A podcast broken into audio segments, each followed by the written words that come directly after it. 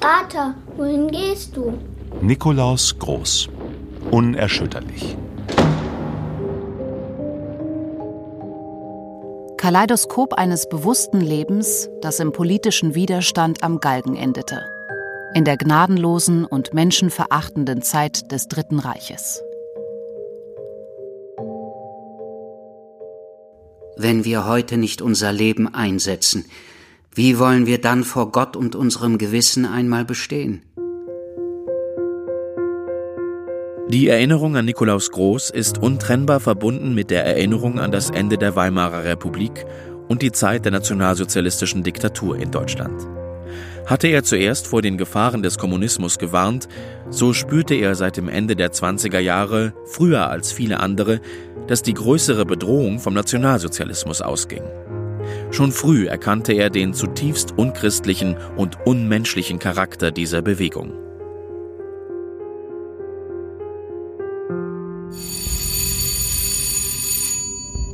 Vater, da sind zwei Männer, die wollen zu dir. Nikolaus Groß? Der bin ich. Nikolaus Groß, wir müssen Sie sprechen. Allein. Ah, verstehe. Kommen Sie bitte. Am 12. August 1944 wurde Groß im Rahmen der Aktion Gewitter, wie die Nazis die Verhaftungen nach dem Attentat vom 20. Juli 1944 nannten, verhaftet. Vater, wohin gehst du? Zunächst wurde er nicht wie vermutet in Frankfurt festgehalten, sondern in einer Außenstelle des Konzentrationslagers Ravensbrück in die Sicherheitspolizeischule Drögen bei Fürstenberg in Mecklenburg gebracht.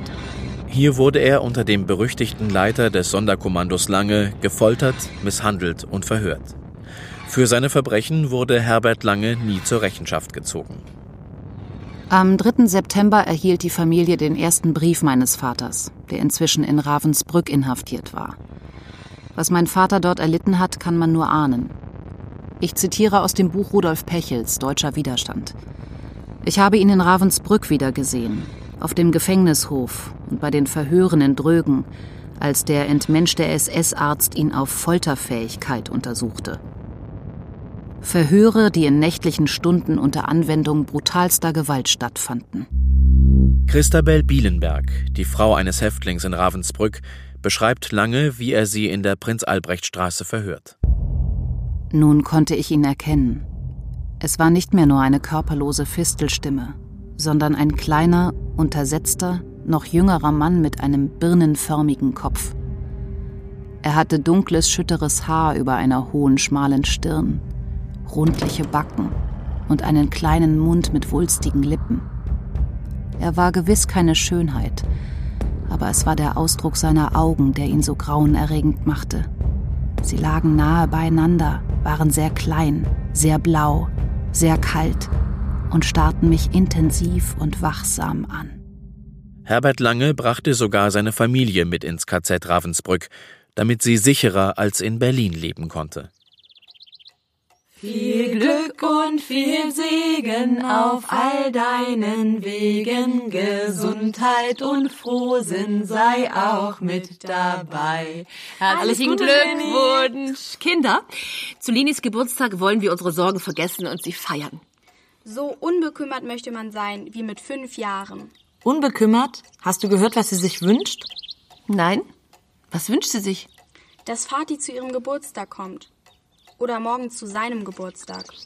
Die Kleine. Denkt an Fatis Geburtstag. Ja, wie schön wäre es, wenn er jetzt hier sein könnte. Wir wollen für Vater beten. Wie es ihm wohl geht? Allerliebste Mutti, ihr lieben Kinder alle. Heute schreibe ich euch aus Berlin, wohin ich verlegt bin. Meine genaue Anschrift, die auch die Nummer 1499,4-144 enthalten muss, erseht ihr aus dem Kopf dieses Briefes. Ihr könnt mir schreiben wie bisher. Darin tritt keine Veränderung ein. Ich möchte gern von dir, liebe Mutter, eifrig Post. Aber bitte deutliche Anschrift. Auch die Kinder können mir wie bisher schreiben, vielleicht alle Wochen einen Brief. Verteilt die Post ein wenig, damit ich nicht einen Tag alles, an vielen anderen Tagen nichts habe. Ich selbst kann euch alle 14 Tage schreiben, also nicht mehr wie bislang alle Wochen. Durch die Briefe bleiben wir in Verbindung. Dagegen können keine Pakete mehr geschickt werden. Alles, was ihr mir zum heutigen Geburtstag zugedacht hattet, erreichte mich in Fürstenberg nicht mehr. Nur einen Geburtstagsbrief von Alex habe ich noch bekommen. Diese Post wird nachgeschickt. Briefe, Mantel und Wäsche wird ausgehändigt. Ob auch die Lebensmittel, weiß ich nicht. Also schickt keine Pakete mehr. Die Wäsche lasse ich hier reinigen. Habt keine Sorge, dass ich dem Fortfall der Lebensmittelpakete allzu sehr nachtrauere. Das Essen hier gleicht in Menge und Güte einiges aus. Größte Freude ist mir, dass ich euch heute an meinem 46. Geburtstage schreiben darf. Es ist mir das schönste und liebste Geburtstagsgeschenk. Dass ich recht innig auch an den gestrigen Geburtstag unserer kleinen Leni gedacht habe, versteht sich von selbst.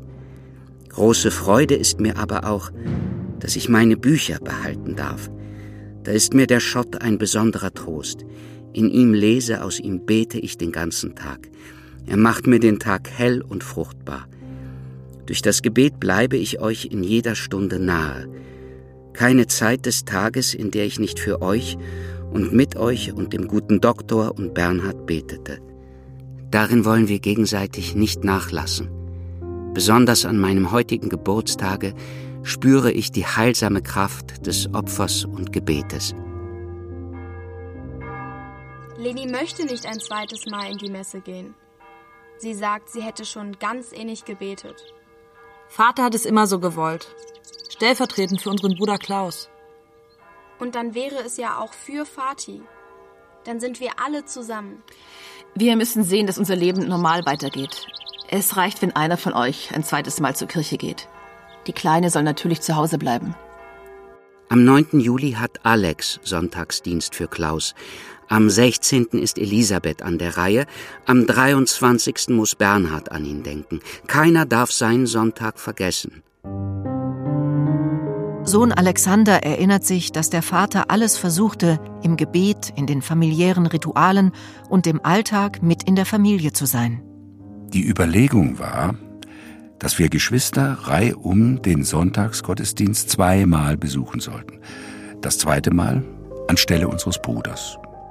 Nach seiner Verhaftung wurde auch der Vater in das besondere Memento der Kinder beim Messbesuch einbezogen.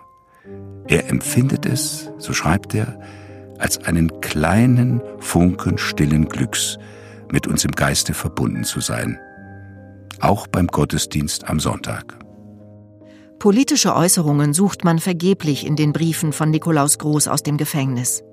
Er scheint sich ganz seinem Glauben und der Sorge um die Familie hingegeben zu haben. Nicht nur der Glaube, die Hoffnung und das geistige Wohl der Familie liegt ihm in seiner Gefängniszelle am Herzen.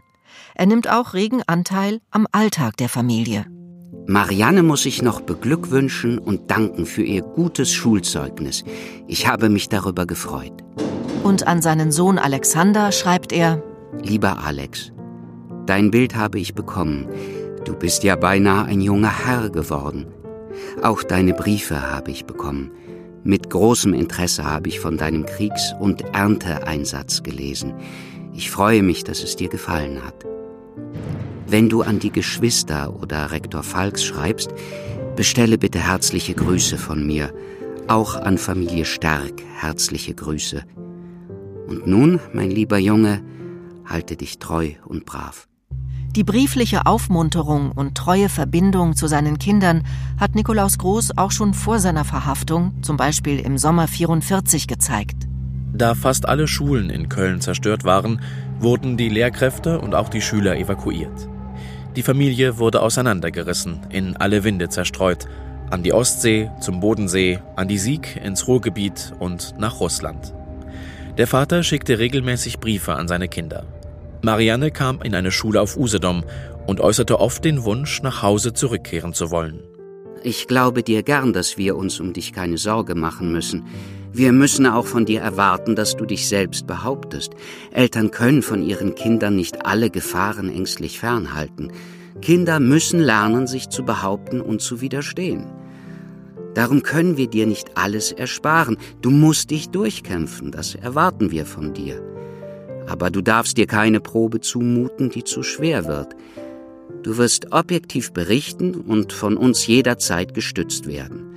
So, nun hast du eine klare Linie. Du weißt, wie du handeln sollst und dass wir dich nicht im Stich lassen. So wie er sich als Vater in der Position einer Stütze für seine Kinder sieht, so sieht er sich gestützt durch Gott und das gemeinsame Gebet. Lieber Alex, wann ich dir jetzt wieder schreiben kann, weiß ich nicht. Du musst also nicht so bald auf Antwort rechnen, aber deshalb brauchst du in deinem Schreiben nicht nachzulassen. Vor allem aber nicht in deinem Gebete. Es ist das Wichtigste, und keinen Tag darfst du es vergessen, wie ich es dir gegenüber auch nicht versäume. Bete eifrig und andächtig. Und nun, mein lieber Junge, halte dich treu und brav, dein Vater.